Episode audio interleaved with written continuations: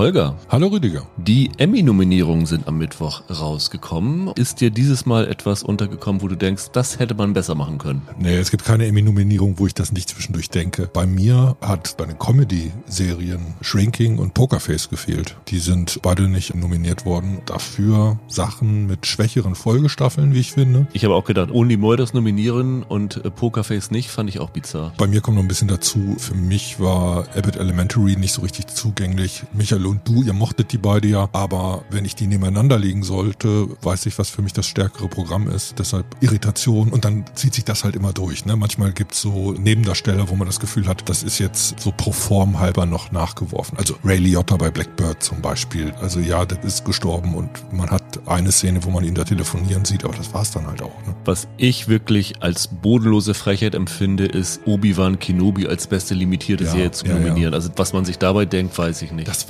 waren mit die stärksten Kategorien in den letzten Jahren und dieses Jahr werde ich mit der Liste echt nicht warm. Blackbird hätten sie reinnehmen können. Stattdessen haben sie sowas wie Damer. Das ist auch was, da setzt es bei mir aus. Die Qualität sehe ich in der Serie schlicht und einfach nicht. Aber was mich persönlich am meisten ankekst, ist, es gibt einen Schauspieler, wie wir alle wissen, den ich hier vergöttere, der dieses Jahr zwei Serien am Start hatte, 1923 und Shrinking und ist nicht in einer Kategorie nominiert worden. Wie man sich als Emmys die Chance nehmen kann, Harrison Ford für so einen Preis zu nominieren, das finde ich aus Marketing-Sicht schon mal ziemlich dumm, aber ich finde es auch inhaltlich dumm. James Marston, okay, in Jury Duty, aber da hat er ja nicht wirklich viel Schauspieler müssen. Das ist ja so ein Mix aus Reality. Dem Ford vorzuziehen, finde ich ein bisschen seltsam. Und ob man nun wirklich von Succession und White Lotus jeweils vier Nebendarsteller nominieren muss, statt Harrison Ford in 1923. Man hat oft das Gefühl, dass die Gewichtung nicht stimmt. Ne? Das ist immer so eine Welle, wenn sie irgendwie eine Serie toll finden, nominieren sie alle. Bei den Frauen zum Beispiel finde ich es auch absurd, dass Helen Mirren, die eigentlich 1923 getragen hat, nicht nominiert ist und Elizabeth Moss, die in Staffel 5 oder 6 von Handmaid's Tale nun auch wirklich schon mit genug Preisen bedient ist und das auch nicht mehr so dolle war, die nochmal wieder nominieren. Also ich finde es bizarr. Ja, oder Ted Lasso. Tick zu viel, was sie dann Nominierung Ja. raushauen.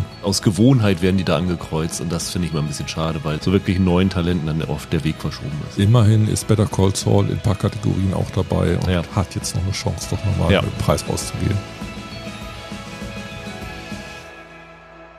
Hallo und herzlich willkommen zu einer neuen Ausgabe von Serienweise. Mein Name ist Rüdiger Meier und ich begrüße ganz herzlich Holger Lübgemann. Hallo. Ja, heute haben wir uns zwei Serien vorgenommen, wo du eigentlich der perfekte Partner dafür bist, weil die erste Staffel von Foundation haben wir schon gemeinsam besprochen. Haben wir auch zusammen drüber geredet. Genau. Stimmt. Und wenn hier jemand ein Experte für koreanische Serien ist, dann bist du das. Deswegen bot es sich an, dass auch bei Paramount Plus Bargain die erste koreanische Produktion von Paramount startet. Deswegen haben wir da auch reingeschaut und haben gedacht, das ist eigentlich ideal, um heute mal zu zweit darüber zu sprechen. Schönen Dank möchte ich nochmal sagen an die vielen Rückmeldungen, die wir für die Sitcom-Folge bekommen haben. Eine Folge, die eigentlich so ein bisschen aus der Not geboren war und dann doch bei vielen von euch ganz positiv angekommen ist. Das ist immer sehr schön, wenn auch so Mails kommen wie, das ist überhaupt nicht mein Genre, aber ich habe es trotzdem durchgehört, es war unterhaltsam oder es hat mich zurück an meine Jugend erinnert. Sehr, sehr schön. Aber heute wieder mal neue Serien und da auch, wie gesagt, wir kriegen immer mal Tipps von euch, was wir nochmal besprechen sollten. Wir können nicht immer alles unterbringen, weil uns tatsächlich auch die Zeit fehlt, alles zu schauen. Aber wenn ihr Tipps habt, was unbedingt besprochen werden muss, dann nehmen wir das immer mal gerne auf. Holger, lass uns mal beginnen mit Foundation. Ist zwar auch nur bei Apple TV Plus, aber wahrscheinlich dann doch ein bisschen populärer als eine koreanische Serie für die Masse, denke ich mal. Ja, und auf Paramount Plus. Genau. Wir haben ja damals über die erste Staffel Foundation gesprochen und waren beide sehr angetan. Ich glaube, ich war sogar noch begeisterter als du damals, richtig? Das wage ich nicht zu entscheiden, aber ich weiß auf jeden Fall, dass die bei uns teilweise auf den Jahreslisten gelandet ist. Die hatte schon ihren Impact. Das ist ja immer so, wenn man Freund von einem Genre ist und dann plötzlich Apple Geld in die Hand nimmt, um etwas zu verfilmen, das als unverfilmbar gilt, spitzt sich meine Ohren und ich schaue da gerne zu. Und in dem Fall bleibt das Buch weiterhin unverfilmbar, aber interessant, was sie daraus gemacht haben. Hast du alle Bücher gesehen aus Nee, der Foundation-Zyklus? Ähm, nee, nee. Um ehrlich zu sein, ist auch echt lange her. Das war so meine erste Sci-Fi-Welle als junger Mann, wo ich die Klassiker durchgelesen habe oder angelesen. Ich weiß nicht, wie viele Bücher dazu zählen. Aber wie gesagt, dieses Worldbuilding, diesen Zeitraum, den er da abdeckt, das ist ja so ein tausendjähriger Niedergang eines Empires. Ich glaube, im Trailer wird es als das tausendjährige Schachspiel bezeichnet, weil halt diese Klondynastie und die Foundation des Mathematikers Harry Seldon sich jetzt auch in der zweiten Staffel weiterhin so ein Kopf-an-Kopf-Rennen liefern. Ich sag mal, wer jetzt an den Buchstaben von Asimov hängt, wird wahrscheinlich mit der Serie nicht viel anfangen können, weil die Serie schon einfach aus dramaturgischen Gründen sich sehr, sehr weit davon entfernen musste. Ne? Auch Asimov würde diese Bücher heute nicht mehr schreiben, wie er sie damals geschrieben hat. Also das ist natürlich der Punkt, dass die Besetzung bei Asimov nicht gerade divers gewesen ist, kann man sagen. Ja, ja aber äh, sowas und in gewisser Art und Weise war das auch allegorisch und in gewisser Art und Weise ist diese Geschichte entstanden unterm Eindruck des Zweiten Weltkriegs und dieser ganze Hintergrund fällt natürlich weg. David Goyer, der Showrunner, der Kopf dahinter, der hat gesagt, bei jeder Adaption setzt er sich erstmal hin und versucht aufzuschreiben, was für ihn die Kernideen des Ausgangsstoffes sind. Das zeigt ja schon, wie soll man sagen, zu wie viel Werktreue er bereit ist. Also es geht halt wirklich darum, versuchen zu isolieren, worum ging es Asimov denn eigentlich und wie können wir daraus heute eine Geschichte in diesem Universum machen. Ich weiß gar nicht, ob ich dir das erzählt habe. Ich habe mit Goya ja auch gesprochen. Ach. Und habe ihn auch gefragt, wie oft er denn Foundation durchgelesen hat in der Vorbereitung darauf. Und er meinte, ja, so vier, fünf Mal hätte er das alles schon durchgewühlt. Also zwischen den Staffeln nochmal und dann haben sie sich nochmal durchgeguckt, um wirklich zu Sachen rauszusuchen, wo sie sagen, das wollen wir drinne haben. Also ja. so wörtliche, aber auch bildliche Zitate, ja. die er gerne übernehmen wollte für die Serie. Aber das Problem ist halt, hast du vorhin schon gesagt, diese Geschichte wird über mindestens tausend Jahre erzählt und sie wird nicht mit Elfen oder irgendwas erzählt, sondern mit Menschen, die nun eine begrenzte Lebensspanne haben. Und da musste er sich natürlich was einfallen lassen, damit nicht jede zweite Folge irgendwie ein neuer Cast dabei sein musste. Naja, und dann kommt noch dazu, Asimov ist eigentlich so ein Autor von Ideengeschichte. Den interessiert an Texten, glaube ich, eher so eine abstrakte gesellschaftspolitische Qualität von Ideen, die er dann halt durchspielt, so ein bisschen. Man kann ja zum Beispiel sagen, dass es hier um eine Auseinandersetzung zwischen Macht und Naturwissenschaften geht. Etwas, was heute auch wieder sehr aktuell ja, ist. Genau. Ja. Wenn man will, kann man das mit ganz vielen Bezügen aufladen. Ich finde, da haben sie noch einige Gelegenheiten ausgelassen. Aber was sie damit eigentlich sagen will, die Art und Weise, wie der geschrieben hat, ist halt so ein bisschen abstrakter, ist stofflich so ein bisschen nüchterner, ein bisschen karger und so eine grandiose, voluminöse Science Fiction, wie sie uns dann aus der Leinwand entgegentritt. Also die haben das ja richtig visuell aufgeblasen. Allein wenn man diesen Vorspann sieht, schmilzt man schon dahin. Das ist halt stilistisch nicht unbedingt eine 1 zu 1 Abbildung von Asimov. Das ist, kommt aus einer anderen Ecke. Das kommt auch aus einer starken Sci-Fi-Tradition. Aber da sind wir eher im Tricküberbietungs-, Unterhaltungsfernsehen der Gegenwart der 2020er Jahre angelangt. Und das verleugnet, der Stoffen verleugnet die Umsetzung, so wie sie ihn jetzt präsentieren, halt auch nie. Wir haben das Ding ja wieder im Presseraum Raum geguckt. Und ich weiß nicht, wie es dir ging. Warst du genauso überrascht, dass es am Anfang der ersten Folge keine, keine fünf Minuten Sequenz, das ist bisher in Foundation passiert gab? Ja, ich habe mich auch fast ein bisschen schwer getan, äh, gleich wieder reinzufinden. Also es hat echt einen Moment gedauert, bis ich wieder wusste, ah ja, okay, so ist das zu Ende gegangen. Also ich hoffe, dass das in der fertigen Version, wenn es jetzt bei Apple eingestellt wird, drinne ist, weil ich finde, das ist wirklich essentiell, weil du hast so viele Figuren und Ereignisse und Welten gehabt, dass du das eigentlich nicht wieder so von jetzt auf gleich zusammenbringst. Ja, wobei ich finde, dass die unterhaltene Qualität dessen, was man da sieht, auch in der Art und Weise, wie sie was Neues anfängt, immer noch erhalten ist. Also ich glaube, es wäre sogar möglich für Leute, die von Tuten und Blasen keine Ahnung haben, mit der zweiten Staffel anzufangen. Das kann schon sein, weil, es mich irritiert hat, war nicht etwa, dass ich nicht mehr wusste, was ist mit Harry Seldon und den anderen, sondern es waren dann auf einmal Figuren dabei, wo ich gedacht habe, war die jetzt schon in der ersten Staffel ja. dabei oder nicht? Das Gefühl kenne ich, das hatte ich genauso. Falls Apple das nicht davor packt, lass uns doch mal kurz zusammenfassen, was in der ersten Staffel passiert ist, so halbwegs. Also du hast eben schon gesagt, es geht um einen Wissenschaftler namens Harry Seldon, der gespielt wird von Jared Harris, der eine Wissenschaftsrichtung namens Psychohistory oder im Deutschen Psychohistorik erfunden hat. Und mit dieser mathematisch fundierten Wissenschaft ist er in der Lage, die Zukunft in weite, weite Ferne vorherzusagen. Und er hat in der ersten Staffel festgestellt, dass diese Welt, die jetzt irgendwie im Moment noch blühend ist, vor einem großen Abgrund steht. Und er hat gesagt, wenn man eine Foundation gründen würde, also so eine Gruppe aus den besten Wissenschaftlern und klügsten Köpfen der Galaxie. Und wenn diese Klondynastie denen eine gewisse Macht übertragen würde und alles macht, was sie vorschlagen, dann seien sie in der Lage, dieses, wie nennen sie es, dunkle Zeitalter von 5000 auf 3000 oder irgend sowas, also von einer riesigen Zahl auf einer immer noch riesigen, aber deutlich geringeren Zahl zu verändern. Was aber natürlich bei den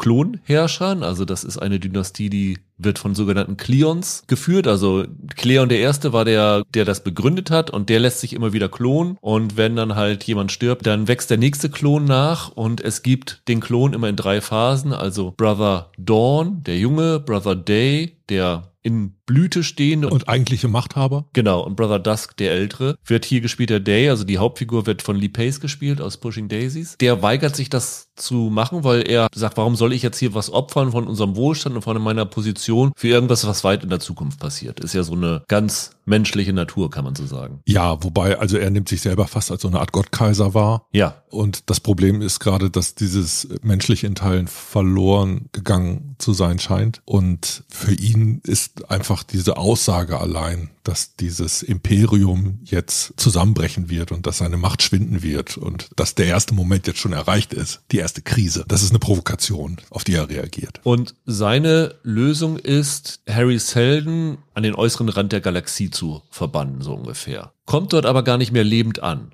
weil er auf dem Raumschiff sich umbringen lässt, wie wir es mittlerweile wissen. Am Anfang dachte man noch, ist da wirklich ein Mord passiert, aber es war wohl sein Plan. Und er hat aber in der Zeit schon einen Zögling, nämlich Gail Dornick, die gespielt wird von Lulo Bell, die in der Lage sein sollte, nach ihm diese Foundation weiter anzutreiben. Genau. Und der Ort, wo sie hin verbannt worden sind, ist Terminus. Der Ort, woher sie kommen, ist Trantor, wo dieses römisch angehauchte Reich ist. Und auf Terminus taucht dann irgendwann so ein mysteriöses Objekt namens The Vault auf, das niemandem erlaubt, ja, näher als, keine Ahnung, 100, 200 Meter ranzukommen. Und bei dieser Foundation gibt es einen Warden, der gespielt wird von Lea Harvey. Salvor Harden ist der Name dieses Wardens. Und sie ist dann auch in der Lage, dann in diesen Vault, glaube ich, reinzukommen. Das Besondere ist, was sich in der ersten Staffel dann rausgestellt hat, diese Geschichte, die am Anfang so aussah, als ob sie alle gleichzeitig stattfinden würde, ist tatsächlich nicht so gewesen, sondern es lagen Jahrzehnte dazwischen. Diese Geschichte mit der äh, Salvor Hardin ist deutlich später gewesen und am Ende der ersten Staffel stellte sich raus, dass die Salvor Hardin biologisch die Tochter von der Gail Dornick ist. Und dann haben sie am Ende der ersten Staffel diese ganzen Zeitebenen wieder zusammengeworfen, indem sie sowohl Gail Dornick als auch Salvor Hardin in so eine Kryoschlaf gesteckt haben, die dann zur gleichen Zeit wieder auf dem Planeten, wo die Geldronik herkam, ja, zu sich gekommen sind und jetzt auf einmal Mutter und Tochter in einer Zeitebene sind. Und hinzu kommt, Harry Seldon ist zwar tot, hat sich aber mittlerweile in einen digitalen Avatar verwandelt. Das heißt, er ist immer noch in der Lage, nicht körperlich, aber geistig diese Foundation weiter voranzutreiben. Am Spiel teilzunehmen. Genau. Und das ist so der Ausgangspunkt dieser zweiten Staffel, die ich meine, es wird am Anfang gesagt, 138 Jahre nach der ersten genau. Staffel spielt. Dann kommen wir hier an und der Zeitpunkt, wo wir einsetzen, ist der, glaube ich, bei Asimov die zweite Krise der Foundation heißt. Genau, und darum dreht sich diese Staffel eigentlich. Genau, weil das, was wir am Anfang hatten mit dem Streit zwischen Zelden und dieser Verbannung war so die erste Krise und jetzt ist die zweite Krise und die Geldornik stellt fest, irgendwas ist aus dem Ruder gelaufen, vom geplanten Zeitstrahl abgewichen und sie müssen irgendwie versuchen, das wiederherzustellen. Zu ihr kann man vielleicht noch sagen, dass sie Visionen hat und die Zukunft voraussieht und die werden in gewisser Art und Weise so eine Richtschnur des Handelns, weil daran halt dieses Gefühl hängt, kann man was verändern oder kann man es nicht verändern. Was noch wichtig gewesen ist, am Ende der ersten Staffel hatte sich herausgestellt, dass diese Klondynastie dabei ist, zugrunde zu gehen, weil sich die genetische Struktur von den weiteren Klonen irgendwie verändert hat. Man ist, weiß nicht warum, aber die genetische Integrität dieser Cleons ist nicht mehr gewährleistet, weswegen der amtierende Brother Day, ich meine, es ist der 17., wenn ich mich nicht ganz täusche, und ich glaube, vorher war es der, war es der 13. der letzten Staffel, beschließt, diese Klondynastie zu beenden und eine Königin von einem angrenzenden Planeten Dominion zu heiraten, mhm. mit der Nachkommen zu zeugen und dann eine Erbdynastie einzuführen. Was dann ein bisschen dadurch erschwert wird, weil die Königin ihn verdächtigt, dass sie für den Mord an ihrer gesamten Familie verantwortlich ist. Und dann kommt noch hinzu, dass der Brother Day eine Liebesbeziehung hat mit seiner Beraterin. Demerzel. Eto Demerzel, gespielt von Laura Byrne, die eine Androidin ist die letzte Androidin, die noch übrig geblieben ist und dementsprechend wenig Interesse hat an dieser neuen Ausrichtung dieser Dynastie. Und das sind so am Anfang die Hauptfiguren, um die es hier geht. Und dann wird's kompliziert. ja, ich glaube, man muss sich jetzt nicht zu sehr ins Boxhorn jagen lassen von dieser scheinbaren Verworrenheit der Geschichte. In der ersten Staffel haben wir in stärkerem Maße Zeitsprünge gehabt. Das haben sie stark zurückgefahren in dieser zweiten Staffel. Ich glaube, genau aus dem Grund, um für den Zuschauer leichter genießbar zu sein. Ja, hat Goya gesagt, es war, um den leichteren Zugang zu ah, machen okay. und weil er halt mit dieser ersten Staffel schon das, haha, Fundament aufgebaut ja. hat für die Serie und du nicht dieses Worldbuilding mehr machen musstest. Das ist natürlich der Vorteil. Klar, also in der ersten Staffel war sehr, sehr viel Exposition, die jetzt wegfallen kann. Und eine Sache, die sie vereinfacht haben, war für mich halt die Art und Weise, wie mit Zeitsprüngen umgegangen wird. Sie sind immer noch da, aber jetzt eher im Sinne von Flashbacks. Also wir haben teilweise Szenen aus der ersten Staffel, an die sich Figuren jetzt erinnern. Das ist, glaube ich, auch einer der Gründe ist, um diese größere Klarheit zu schaffen und die, die Verbindung in das Gestern der Figuren wiederherzustellen. Und was wir noch haben, diese räumliche Trennung der Figuren ist in gewisser Art und Weise stärker aufgehoben worden. Also wir haben jetzt einmal den Plot um Brother Day, und wir haben den Plot um Gel und Salvor und Harry. Richtig. Und die wirken ja jetzt plötzlich wie das Team der Hauptfiguren auf einem Schiff unterwegs, das sich über etliche Folgen streckt in dieser zweiten Staffel. Damit haben wir ein bisschen was anderes. Gleichzeitig werden neue Figuren eingeführt. Da müssen wir jetzt vielleicht auch noch zu kommen. Man muss sagen, die Mission von diesem Trio ist, eine zweite Foundation aufzubauen, weil Harry Seldon sagt, sie brauchen eine zweite Foundation als Sicherheit oder irgendwas und sie suchen jetzt einen Ort, wo sie halt so eine zweite Foundation gründen können, um das sicherzustellen. Genau. Und der Brother Day bekommt mittlerweile mit, dass diese Foundation floriert. Die haben technische Errungenschaften, die den Fortschritt von dem Empire um ein Vielfaches übertreffen und er nimmt sie jetzt mittlerweile als Gefahr wahr und es wird jetzt jemand aus einem Straflager befreit, nämlich ein Rios, wird gespielt von Ben Daniels. Das ist, glaube ich, ein ehemaliger Soldat, der jetzt als General eingesetzt wird und ja ein bisschen mit der Foundation aufräumen soll. Bei dem war ich zum Beispiel nicht sicher, ob wir den in der ersten Staffel Genau, das war die Figur, weil du hast dir dich überlegt, der ist im Straflager, da musste ja in der ersten Staffel irgendwie dahin verbannt worden sein. Nein, nein, das ist tatsächlich eine neue Figur. Der ist quasi der Chef der Flotte. Genau. Goya hat gesagt, das ist von den neuen Figuren, die er reingebracht hat, seine Lieblingsfigur. Als er mit 13 das erste Mal Foundation gelesen hätte, hätte er sich sofort in diese Figur so verliebt. Also es war so seine absolute Lieblings Lieblingsfigur, weil das ein sehr edler, ehrenhafter Typ ist, der aber für ein Unrechtsregime dient und diese Dualität hat ihm sehr gefallen damals. Klassiker-Design von Figuren, ja. Und dann gibt es noch zwei, kann man sie Pfarrer nennen? Also so zwei so religiöse Vertreter von der Foundation, die so die Kirche des Harry Seldon vorantreiben, also die wirklich missionarisch unterwegs sind im Universum. Ein Männer- und Frauenduo und die wichtigere Figur ist die Frau. Brother Constant heißt sie. Auch wieder ein bisschen sehr verwirrend. Genau. Die freundet sich später an mit einer anderen Figur, die sie suchen, weil in diesem Vault, der da ist, auf einmal eine Botschaft erscheint, der Name von Hober Mello. Den sollen sie besorgen und in den, zu dem Vault hinbringen. Und das ist so ein, man kann sagen, so eine Han Solo-Figur, oder? Ja, nicht nur ein bisschen, sondern ganz stark. Also auch die Art und Weise, wie sie den hier inszeniert haben. Das ist halt der Abenteurer, dessen Moralkodex am Anfang auch noch ein bisschen unklar ist und der in jeder Situation den lockeren Spruch hat. Ich habe kurz gedacht, ob sie Fari Yadim da gecastet hätten.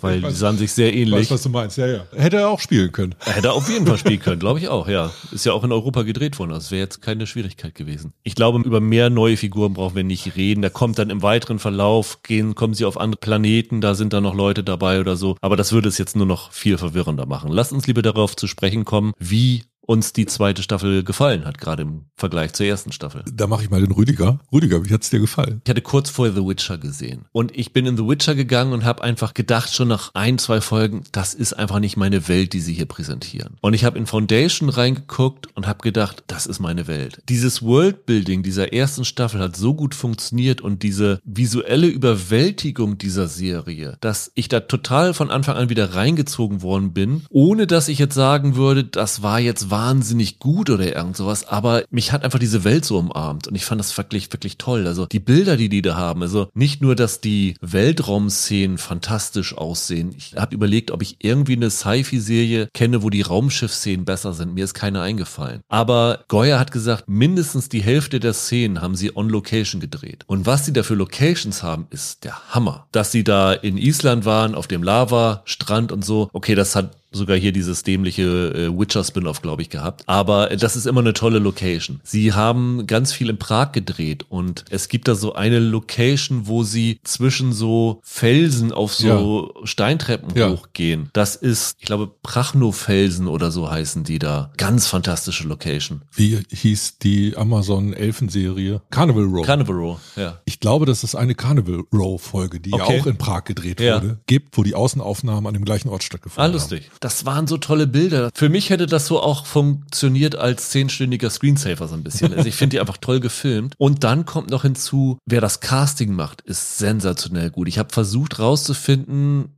wer Casting machte, bin nicht so richtig drauf gekommen, weil für die erste und die zweite Staffel andere Namen genannt worden sind. Ich weiß gar nicht, ob das einheitlich gecastet worden ist, aber es gibt, glaube ich, niemanden in dieser Serie, wo ich sage, der oder die ist schlecht besetzt. Das sind alles unglaublich talentierte Schauspieler, die perfekt in diese Rollen reinpassen. Und das sind schon mal zwei Elemente, die ich richtig gut finde. Die Geschichte selber fand ich teilweise nicht ganz so überzeugend. Ich weiß nicht, wie es dir ging. Also ich fand an dieser zweiten Staffel auffallend, dass sie am Unterhaltungswert gedreht haben.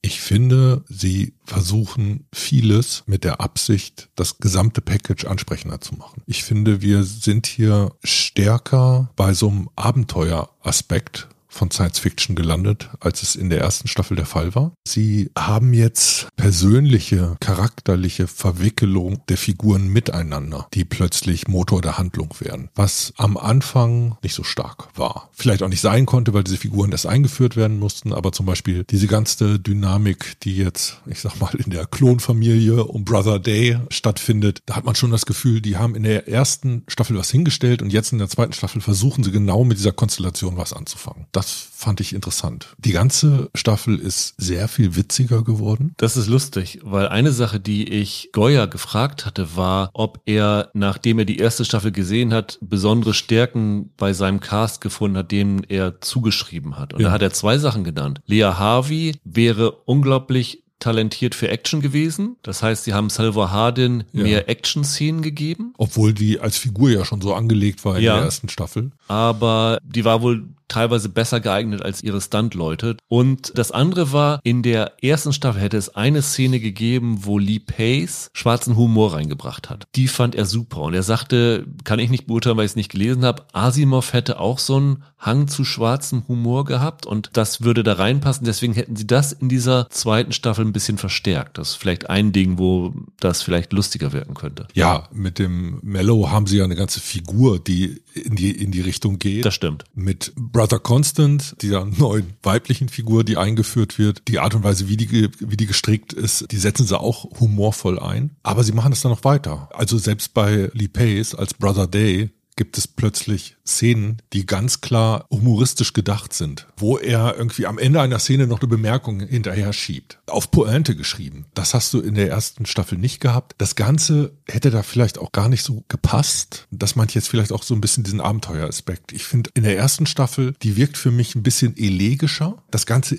bleibt natürlich eigentlich ein Drama und da haben sie halt diese riesige Baustelle da aufgebaut und jetzt, wenn sie die Figuren spielen lassen auf der Baustelle, kommt dieser Abenteueraspekt da rein und der wird teilweise dann wieder aufgebrochen durch sowas wie Humor. Das fand ich erstaunlich, aber es hat mir gefallen, hat mir Spaß gemacht. Und ich glaube auch, dass sie dadurch zugänglicher wird für ein größeres Publikum. Man muss ja sagen, also was jetzt so Wertungen, Kritiken, Zuschauerreaktionen angeht, das ist nicht der Kultstoff geworden, der es vielleicht hätte sein können oder hätte sein sollen. Aber hier gibt's ganz viele extrem gelungene Momente, Figuren, Szenen, dass es sich auf jeden Fall lohnt, da reinzuschauen. Was sie auf jeden Fall beibehalten haben, ist, dass es weiterhin extrem dialoglastig ist. Ne? Also ich glaube, ich kenne keine Science-Fiction Science-Fiction-Serie, in der so viel geredet wird, ohne dass was passiert. Ja, es gibt eine Folge, zieht sich sogar über mehrere Folgen, aber eine Folge ganz explizit. Ich will nicht spoilern, aber ich sag mal, unsere Hauptfiguren treffen auf eine Art Kult. Ja. Das fühlte sich teilweise für mich an wie eine Planetenexkursion von Star Trek. Hat mich total überrascht. Ich finde, dass die eine Figur,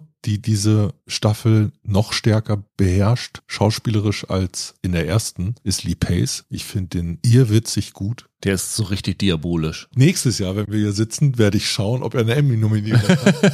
Ich finde ihn großartig. Der spielt das Herrscher-Arschloch mit Lust und Laune, dass ich den Typen da sehe und denke, ey, wo warst du in Game of Thrones? Für dich hätte ich ein ganzes extra Haus erfunden, um den unterzubringen. Oder ich glaube, in ihm steckt ein guter Lannister. Okay.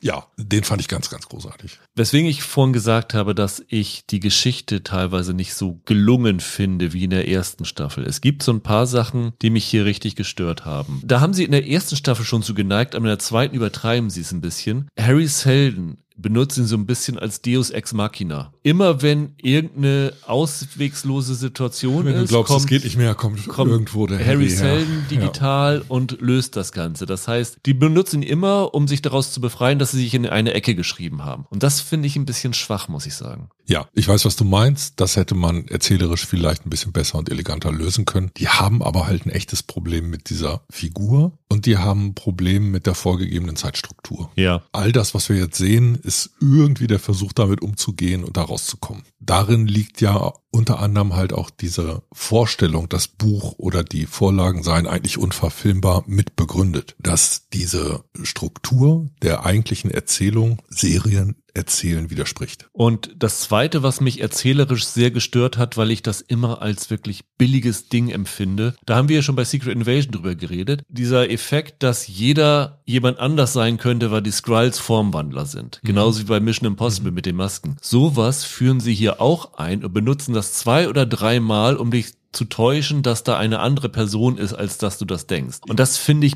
auch einen relativ billigen Move. Das stimmt, aber manchmal wird denen das dann halt auch von dem Material vorgegeben. Da basiert es halt auf einer Geschichte, die ein bisschen älter ist und wo diese Idee noch neu war. Und mittlerweile ist sie öfter gebraucht worden und deshalb vielleicht ein bisschen abgegriffen. Ich finde es übrigens sehr mutig von Apple, das Ganze im wöchentlichen Folgen zu bringen. Also nicht einmal am Anfang zwei oder drei Folgen, sondern wirklich jede Folge im Wochenrhythmus, weil ich finde schon, dass du am Anfang zwei oder drei Folgen brauchst, um wieder so richtig reinzukommen. Ich weiß nicht, ob das so ein strategisch cleverer Zug ist. Ja, ich finde aber Unterhaltungswert, Schauwert der einzelnen Folgen so hoch, dass ich glaube, dass das Publikum zurückkehren wird und die von den Fans der ersten Staffel niemand verlieren werden. Warst du auch so überrascht, als du gesehen hast, wer jetzt der neue Warden auf Terminus ist am Anfang? Wer war denn das? Hilf mir mal auf die Sprünge. Wird gespielt von Holt McCallany, dem aus Mindhunter. Ist dir nicht aufgefallen? Nee, echt nicht. Ja. Okay. Wo ich gedacht habe, oh, cool, dass der mal wieder eine Rolle hat.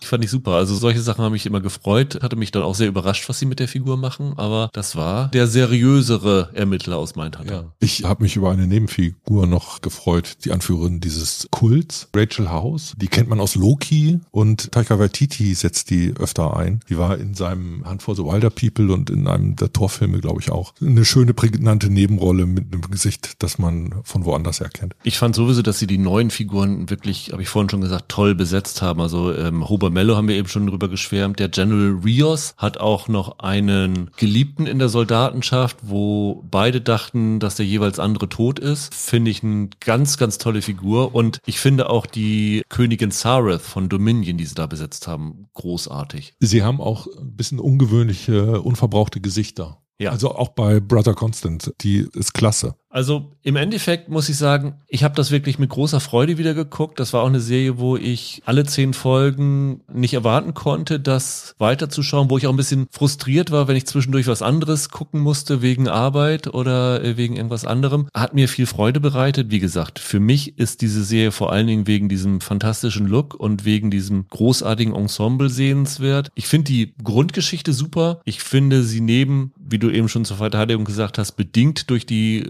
Vorlage ein paar erzählerische Tricks sich raus, die mir nicht so ganz gefallen, aber die hat immer noch effektive Tricks. Die hat auch gute Actionsequenzen dabei. Ja, wollte ich gerade sagen. Also ich finde, dass sie diesmal nach hinten raus dramatisch einiges liefern. Ich war ganz erstaunt, wie groß und fett dieser Klimax ist. Also was die Folgen 8, 9, 10 angeht, lassen die sich echt nicht lumpen. Das ist das Äquivalent zum Starbridge-Kollaps am Anfang der ersten Staffel. Ja, ja. Ja. Das haben sie hier nach hinten geschoben. Es funktioniert halt auch als so ein äh, dramaturgischer Höhepunkt. Es passiert wirklich was mit den Figuren, das man nicht hat kommen sehen. Es gibt tolle Kämpfe. Cyber Harden, was du unter anderem gesagt hast, die hat einen elend langen Zweikampf, wo einem die Hände schwitzig werden. Es gibt eine große Weltraumschlacht, die auch richtig geil aussah. Ja, ja. Besser Ähm, als in den meisten Star Wars-Serien. Ja, ganz genau. Ich schaue gern Sci-Fi und das war für mich gutes Futter. Ich habe das gern geschaut und gehe aus der Staffel auch mit einer Spannung, was wohl kommt, wie sie es fortsetzen werden.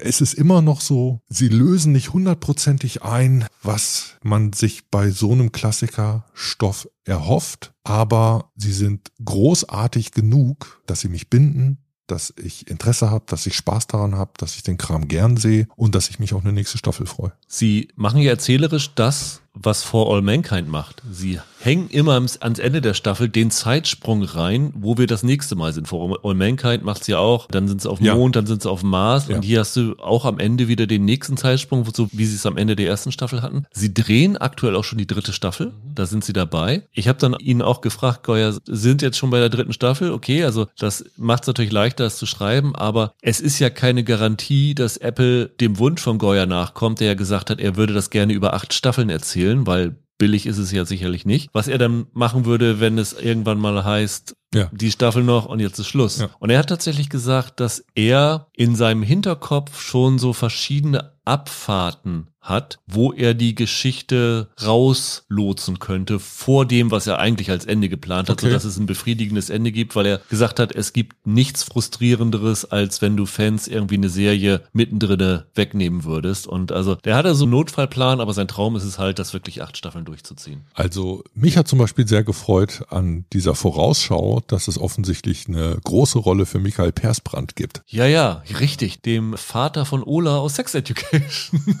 Den deutschen Fernsehzuschauern ist er aus Kommissar Beck bekannt. Ja. Bei dem hat es immer so ein bisschen gehapert mit der internationalen Karriere. Der hat sich da so ein bisschen dran versucht und in Schweden ganz unbenommen großartiger Darsteller. Den sieht man in zwei, drei Szenen, unter anderem, was du gesagt hast, in diesem Ausblick und da können wir schon so ein bisschen hoffen, dass er der große Bösewicht der nächsten Staffel wird. Da freue ich mich wie Bolle drauf. Dann, Holger, lass uns zu unserer zweiten Serie kommen. Die heißt Bargain, ist seit gestern bei Paramount Plus verfügbar und ist vor kurzem durch die Presse gegangen, weil er beim Seriencamp Festival den Kritikerpreis gewonnen hat. In Cannes gibt's ja auch Stimmt, so ein Serienfestival. Cannes war ja auch richtig. Da haben sie den Drehbuchpreis Ja, gewonnen. und das Ganze basiert auf einem Kurzfilm, ich glaube aus dem Jahr 2015, wenn ich es Genau. richtig in Erinnerung Ja. habe, von Yon Woo-sung, der das Ganze jetzt als Serie adaptiert hat. Der Kurzfilm ist von jemand anderem. Lee Chung-hyun heißt der. Das ist wiederum der Regisseur, der hat einen Netflix-Film gedreht, The Call. Okay. Ich habe es aber so verstanden, dass dieser Jung Woo Sung da vielleicht schon irgendwie damals an dem Kurzfilm mitgearbeitet hat und hier jetzt bei der Regie gelandet ist. Und ich finde, das ist so in den letzten Jahren das, was Squid Game am nächsten kommt von so Themen und Brutalität und sowas, oder? Äh, Muss so ein bisschen ausführen. Also Brutalität, ja. Die Serie hat die gesunde koreanische Härte. Ja. Auf jeden Fall. Oder auch ungesunde. Ja, genau. Für die Beteiligten ungesund. Übrigens relativ kurz, sechs Folgen, Ah, ah, 35 35, Minuten, Minuten so, ungefähr genau. alle lang. Und die Prämisse ist eigentlich so, was man typisch als High-Concept-Serie bezeichnet. Ja, Ne? da müssen wir ein bisschen aufpassen. Ich finde es da total schwierig, wo das Spoiler-Terrain anfängt. Habe ich auch gedacht, aber ich habe geguckt, wo es passiert, wo der erste Twist passiert. Und der erste Twist passiert nach ungefähr 20 Minuten in der ersten Folge. Ja. Und wenn wir darüber nicht reden, können wir eigentlich über die Serie nicht reden. Das heißt, den müssen wir schon verraten, worum es da eigentlich geht, weil nach 20 Minuten weißt du eigentlich erst, worum es in dieser Serie geht. Also wenn ihr da völlig unbeleckt reingehen wollt und euch komplett überraschen wollt, schaltet das jetzt aus, weil es ist, es ist eine kleine Wendung, aber letztendlich, wenn man irgendwo was über diese Serie gelesen hat, es steht überall Ja, drin, stimmt. weil du kannst es nicht vermeiden. Weil es beginnt nämlich eigentlich so, dass ein junger Mann in ein Motelzimmer irgendwo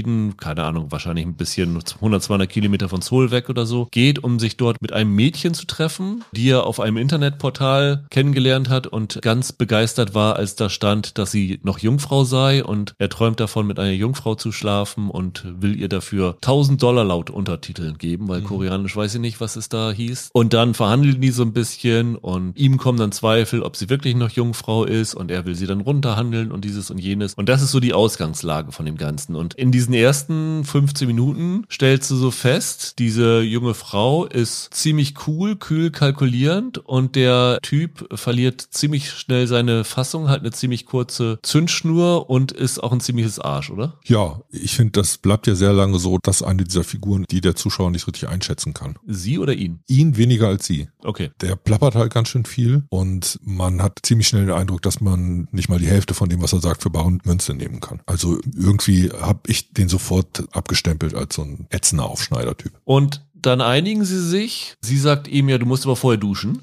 Und dann geht er in die Dusche rein und während er sich duscht, geht sie aus dem Zimmer raus, weil sie einen Anruf bekommt und mit einem anderen verhandelt, der auch für 1000 Dollar mit ihr schlafen will. Und dann kommt der erste Twist, weil dann geht sie in ein Zimmer rein und du stellst auf einmal fest, dass da ganz, ganz viele Leute rumwuseln und da offensichtlich in diesem Motel eine riesige Abzock Masche läuft. Genau. Sehr viele junge Frauen in Schuluniform. Ja. Und du denkst, okay, das ist jetzt hier organisierte Prostitution in diesem Motel. Das hält aber ungefähr für zwei Minuten an, weil dann kommt der nächste Twist und es stellt sich raus, dass die eigentlich da sind, um Männer hinzulocken, die dann gefesselt werden und deren Organe an meistbietende versteigert werden. Weil das ist der eigentliche Gag dahinter. Der Typ ist dann gefesselt und dann steht da so eine Gruppe von 15 Leuten und sagt hier so und so viel für die Niere, so und so viel für die Augen, so und so viel fürs Herz und so weiter und so fort. So und jetzt in einem Satz High Concept.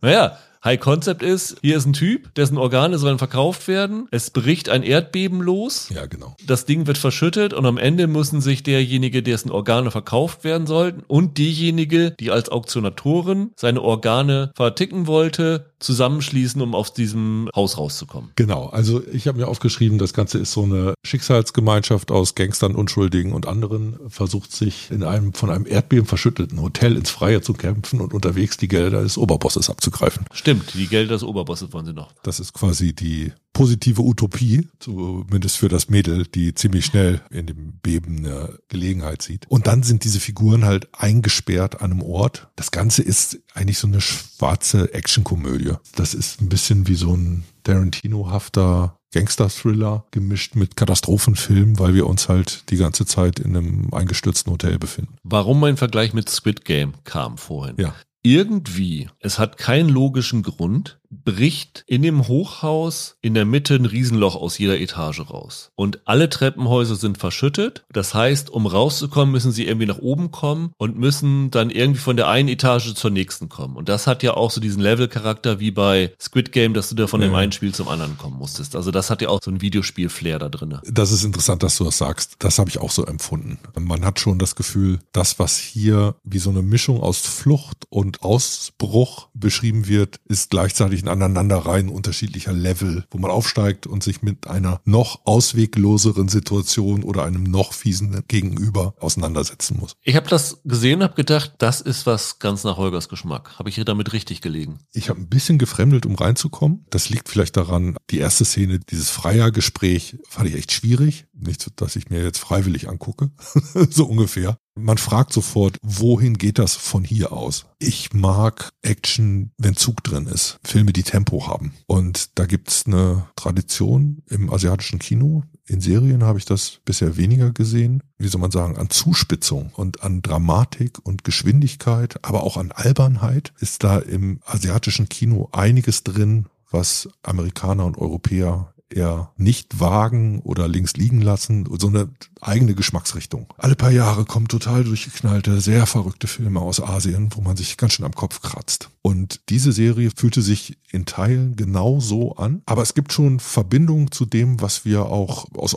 Europa oder aus Amerika aus dem Kino kennen. Ich musste zwischendurch zum Beispiel dran denken, es gibt mit Jason Statham so ein Crank? Äh, genau, so ein Actionfilm Crank, wo irgendwie sein Gegenüber ihn vergiftet hat und der hat jetzt irgendwie irgendwie, keine Ahnung, zwölf Stunden. Er muss sein Adrenalin hochhalten, sonst stirbt er, Er muss sein Adrenalin hochhalten und versucht gleichzeitig quasi diesen Fall, wer ihn vergiftet hat oder so, äh, zu lösen. Diese ganzen Filme, die immer so ein Damoklesschwert über die Figuren hängen. Also in Speed ist es ja auch nicht anders. Und hier ist das dieses Haus, das irgendwie einzustürzen droht und dann Figuren, die es immer schaffen, sich alleine nicht zu befreien und sich in ein Vertrauensverhältnis unter Druck begeben müssen mit einem Gegenüber, dem sie eigentlich nicht trauen. Das Ganze funktioniert wie eine aufgeblasene Luftmatratze, wo jemand irgendwie reingestochen hat. Dieser Film flattert mit einer irrwitzigen Geschwindigkeit. Ich sag schon schon Film, weil äh, es fühlt sich eigentlich so an. Diese 6 mal 35 Minuten kann man an einem Abend durchgucken, wenn man das Nervengerüst dazu hat. Also ich finde, dass das mit einer unfassbaren Geschwindigkeit, Lola Rent ist dagegen super Zeitlupe, an einem vorbeizieht. Ich hatte da schon meinen Spaß und ich finde auch, dass denen einige Sachen gelingen. Wie man auf die Idee kommt, den Drehbuchpreis dafür zu geben, fand ich ein bisschen schwierig, aber es gibt gibt schon manchmal so ein Lost in Translation und gerade Übersetzen von Dialog aus Asien scheint für viele schwierig zu sein. Wir haben jetzt das koreanische Original mit englischen Untertiteln gesehen. Ich weiß zum Beispiel nicht, ob Paramount da eine Synchrofassung macht oder nur deutsche Untertitel. Weiß ich leider auch nicht. Das wäre zum Beispiel sowas, da hätte ich ein bisschen Bedenken bei einer Synchro, weil in meiner Erfahrung schleichen sich da immer so viele sprachliche Ungenauigkeiten ein, dass Dialoge selten auf den Punkt funktionieren, aus asiatischen Sprachen übersetzt und da muss dann wirklich jemand Gutes dran gewesen sein, um da was Ansprechendes draus zu machen. Ja, ich finde das Ding schon, schon irre unterhaltsam. Woran das noch so ein bisschen erinnert, es gibt einen ganz großen Martial Arts Klassiker des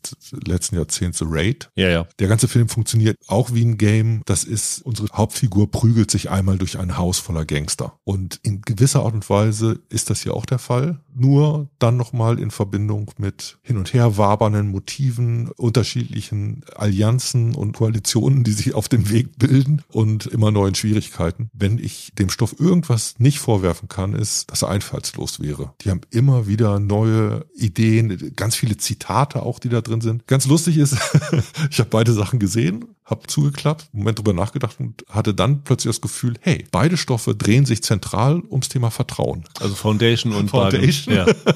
und, und Bargain genauso. Übrigens, äh, grandioser Titel. Ne? Auch gut, dass sie das nicht übersetzt haben, weil die Mehrdeutigkeit des Begriffs Bargain. Schnäppchen, verhandeln. Aber auch so Abmachung, Gelegenheit, das steckt da beides mit drin und wenn man den gesehen hat, weiß man sofort warum. Ich fand die Serie scheiße. Ja. Also sie hat mir wirklich überhaupt nicht gefallen. Weil du sie zu hart fandest? Nein, überhaupt nicht. Das hat mich null gestört. Deswegen war ich dankbar, als du gesagt hast, du kannst nicht verstehen, wie das Ding einen Drehbuchpreis bekommen ja. hat. Weil das, was ich da gesehen habe, also wenn die Untertitel das halbwegs normal übersetzt haben, fand ich das mega einfallslos. Ich fand es grauenhaft gespielt. Ich fand es unglaublich nervig. Vielleicht liegt es daran, weil ich mit diesem Koreanisch nicht so, mit diesem Übertriebenen nicht so vertraut ja, genau. bin. Also sowas wie Pachinko habe ich ja geliebt, aber das hier. Das ist was ganz anderes. Dieser Typ, der da kommt, um sich da die Liebesdienste zu kaufen, dem hätte ich schon in der ersten Minute eine reinhauen ja, ja. können und das ist nicht weniger geworden. Der ging mir so auf den Senkel. Und es gibt außer ihr vielleicht in der gesamten Serie nicht eine Figur, die halbwegs handelt wie ein normaler Mensch. Es ist dann einer von den Typen, der ein Organ von ihm kaufen ja. wollte. Der läuft aber mit einer Axt rum. Der gute Sohn. Der gute Sohn. und besteht dann darauf, dass er seine Niere von ihm kriegt. Kann man natürlich komödiantisch nehmen. Also da, da habe ich mir gedacht, Alter, also selbst wenn das irgendwie ernst gemeint wäre, wenn du dem jetzt mit einer Axt eine rüberhaust, ist er tot. Wer soll dir denn das Organ rüberbringen? Er will ja nur die Kontrolle über ihn. Du läufst mir nicht wieder weg, du aber bleibst hier. Wie der sich verhalten hat, dann kommen sie irgendwann auf ein Stockwerk, wo die ganzen anderen sind, die mitgeboten haben haben. Auch da verhält sich keiner irgendwie nur halbwegs normal. Nun kannst du dich sagen, ja, das ist eine Extremsituation, aber nee, also ich hatte da wirklich überhaupt keinen Nerv drauf. Unten im Keller laufen so zwei so Typen rum. Und ich dachte, wie hat Harrison Ford das George Lucas äh, gesagt? Das kannst du schreiben, aber ich kann es nicht spielen. Also so ungefähr,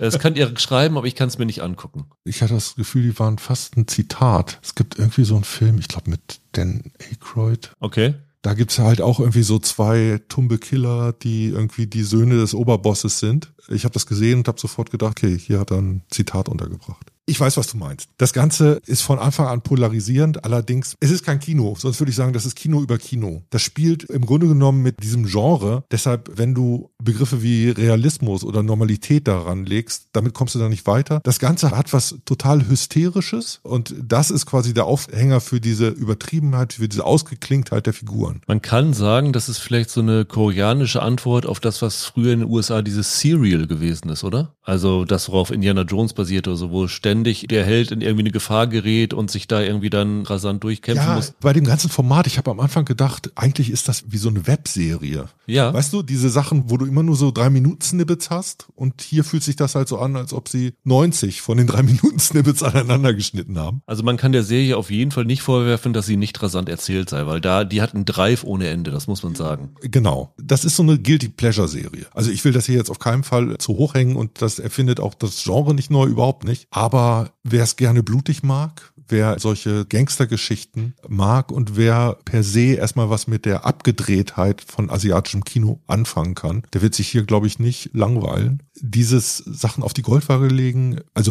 du hast komplett recht. Wer an so einer Serie noch verzweifeln würde, wäre, glaube ich, Roland. Äh, aber ich glaube, das hängt ein bisschen mit so einer Erwartungshaltung zusammen, ob man jetzt bereit ist, solche Leerstellen hinzunehmen oder nicht. Irgendwann ging es bei mir so weit, dass ich das Ganze so hinterfragt habe. Aber das machst du nur, wenn die Serie dich verloren hat. Diese Sache. Ja, genau. Warum ist da ein Loch von oben nach unten, wenn da irgendwie ein Erdbeben war? Wie kann das sein, dass das überall in jedem Stockwerk in der gleichen Ecke ist? Dann stellt sie am Ende noch andere Sachen rein. Du siehst das Ding irgendwann von Weitem von aus und denkst dir, nee, sorry, also das hätte nie so passieren können, wenn das so wirklich gewesen ist, was ihr da erzählt. Das kann alles nicht hinkommen. Aber das lag nur daran, weil die Serie mich komplett verloren hatte und ich das Interesse daran verloren hatte einfach, weil ich diese Figuren einfach nicht mehr ernst nehmen konnte. Ich gebe dir zu, das soll wahrscheinlich satirisch gemeint sein, aber du hast ja auch dann Szenen dabei, wo die Helden in Gefahr geraten sollen, weil, keine Ahnung, sie drohen ins Loch zu fallen, weil irgendeine ja. Übermacht ihnen gegenübersteht. Aber spannend ist es für mich nur, wenn ich mit diesen Figuren mitfiebern kann, wenn ich mich irgendwie mit denen identifizieren kann. Und da hat die Serie mich von Anfang an verloren und deswegen war es für mich persönlich auch sehr unspannend, als ich es geguckt habe. Das ist keine Serie, die es schafft, ein hohes Maß an Figurenbindung herzustellen. Überhaupt nicht. Und letztendlich ist hier auch Geschwindigkeit die Antwort auf alles. Das Ganze ist jetzt einmal technisch eine irre Arbeit mit der Steadicam. Gab es in der ersten Folge nicht auch so ein 10-Minuten-Ding ohne Schnitt oder so? Ja, sowas gibt es. Oder du hast dieses ominöse Loch, das da irgendwie durchs Haus geht, wo mehrmals Leute runterfallen oder reingeschubst werden und dann springt die Kamera einfach mit. Das ist schon irre. Das ist schon, schon sehr geil gemacht. Zieht sich sogar manchmal ein Stockwerk nach oben und so. Also es ist gut gefilmt. Ich finde auch aus Setdesign, wie das Ganze gebaut ist, fand ich es interessant. Du erinnerst dich, als wir unsere Serien, die keiner kennt, Folge hatten, hatte ich ja. eine koreanische Through the Darkness. Dieser Darsteller, den du so gar nicht magst, Jin Seon Kyu, der kommt daher. Und wenn du den in dieser anderen Serie siehst, glaubst du nicht, dass das die gleiche Person ist. Also diese Bandbreite ist irre der spielt da einen schüchternen, ganz zurückgenommenen Gründer von einer Polizeieinheit, die psychologische Profile von Serienkillern erstellt. Das war diese koreanische Mindhunter-Variante, da kommt er vor. Und Kingdom, diese erste koreanische Netflix-Produktion, der hatte auch noch so einen Auftritt. Und was da erstaunlich ist, ich kenne den, wie gesagt, jetzt in ganz ruhigen, dramatischen Rollen. Und das war auch bei Squid Game so, bei dem Hauptdarsteller, den kannte ich auch aus einer Politserie. Das ist so, als ob die alle den Schalter umlegen können und dann in so einem Komödie Komödienmodus sind. Und dieser koreanische Komödienmodus, das ist wirklich einer, der von Übertreibung, Hysterie lebt. Und die Art und Weise, wie er diese Figur spielt, du kriegst das überhaupt nicht zusammen mit dieser anderen Rolle von dem. Wie gesagt, ich glaube, das ist polarisierend. Das Ganze fühlt sich an, als ob es in Echtzeit gedreht ist. Ich weiß auch nicht, ob es das sein soll. Vielleicht würde zumindest irgendwie dieses der Geschwindigkeit erklären. Also man muss definitiv sagen, für Leute, die wirklich so auf mindless Action stehen, wirklich rasant sich einmal durch schocken lassen wollen, ist das ideal. Wie gesagt, ich glaube, wer Squid Game mochte, wird das hier auf jeden Fall auch mögen. Kann ich mir wirklich gut vorstellen. Also der Look ist natürlich nicht so schick, ne, wie bei Squid Game. Aber ich finde es härter und Squid Game war ja durch diese Spiele in gewisser Art und Weise so ein bisschen gewitzt. Ja. Das war ja, glaube ich, das eigentlich Attraktive für die Zuschauer. Das hier ist das nicht. Ich würde da eher sagen, wenn ihr Interesse an einer bestimmten Form von Action habt, ist das eher was für euch. Ja, du hast ja eben schon Crank gesagt, sowas. Genau. Es gab doch mal hier dieses Ding, Happy hieß es, glaube ich, nur mit Ausrufezeichen. wo der Typ dieses Einhorn oder sowas fantasiert hat. Das war auch so in der Art wie Crank. Sowas in der Art vielleicht. Wer auf diese Art Action steht, könnte hier auf seine Kosten kommen. Ja, und was die halt die ganze Zeit versuchen, ist das Ganze so ein bisschen Tarantino-like aufzuladen. Also bei dem geht's ja auch darum, dass Gewalt teilweise humorig inszeniert wird und dann irgendwie zusammentrifft mit Dialogen, die für die Situation eigentlich abseitig wirken. Solche Momente hast du hier auch. Nur hier hast du halt manchmal dieses Lost in Translation, dass man leicht das Gefühl bekommt, das ist halt aus einer anderen Sprache übersetzt und das, was da im Moment der Witz sein soll, ist nicht immer so leicht zu ergründen. Ja, muss man wirklich mal abwarten, wie das so auf Deutsch vielleicht synchronisiert dann, dann wirkt. Also werde ich zumindest mal ein bisschen reinschauen, ob das wirklich den Eindruck verändert oder so. Also was, was ich total interessant finde, ist, ob da jetzt wirklich mehr kommt, ob da so eine Welle kommt. Wir haben für Netflix ja die ersten koreanischen Erfolge. Du hast jetzt bei Disney Plus mehrere koreanische Serien. Der Typ mit der Axt, den du genannt hast, ja. auf der Suche nach einer Niere, der hat jetzt als nächstes zum Beispiel eine Rolle in einem, so eine jugendliche Superheldengeschichte scheint das zu sein aus Korea. Moving, die kommt Ende August bei Disney Plus. Jetzt bei Paramount, die haben eine richtige Kooperation geschlossen mit dem größten äh, koreanischen Filmstudio und da erscheinen auch die nächsten Sachen. Also es gibt jetzt Queen Wu, heißt das, da taucht die weibliche Hauptdarstellerin auf. Das ist die nächste Paramount-Produktion, die jetzt, die jetzt kommen wird. Da ist das dann so ein Action-Historienstoff. Also es scheint nicht mehr exklusiv bei Netflix zu sein, die koreanischen Inhalte. Sie tauchen jetzt bei den anderen Streaming-Diensten auch auf. Jetzt müssen wir schauen, ob das ein Publikum findet. Das wird definitiv nochmal verstärkt werden, weil die tendieren gerade extrem dazu, den Output in Korea zu erhöhen gerade als Reaktion auf den Autorenstreik in den USA, weil ah, die können da okay. durcharbeiten. Das machen sie so ja schon. Und in Korea stört sich auch keiner daran, wenn die Arbeitsbedingungen äh, grauenhaft sind und die Bezahlung noch grauenhafter. Deswegen könnte ich mir schon vorstellen, dass sie da noch weiter hingehen werden in den Markt und weil es natürlich für die auch vorteilhaft ist, weil sie ja doch im asiatischen Markt sehr viel zu erschließen haben und wie du immer so schön sagst, Korea ist das Tor zu Asien, was so Popkultur ja. angeht. Ja, ja, genau. Die größten chinesischen Serienerfolge werden auch halt alle in Korea gedreht. Ja, Holger, wunderbar. Dann soll es das für heute gewesen sein. In der nächsten Woche werden wir auf jeden Fall sprechen über die neueste Serie von Michaels Liebling. Taylor Sheridan hatte mal wieder zwei Wochen Zeit und gleich mal eine neue Serie geschrieben. Special Ops Lioness mit Nicole Kidman kommt da. Also das auf jeden Fall nächste Woche und ja, mal schauen, was wir dazu kriegen. Eventuell, falls wir es zu sehen kriegen, nach zehn Jahren das Comeback für Futurama könnte vielleicht auch was Interessantes sein. Es kommen noch ein paar deutsche Serien in der Mediatheken, also da wird sich einiges finden. Bis dahin, habt ein schönes Wochenende, bleibt gesund, macht's gut, ciao, ciao. Tschüss.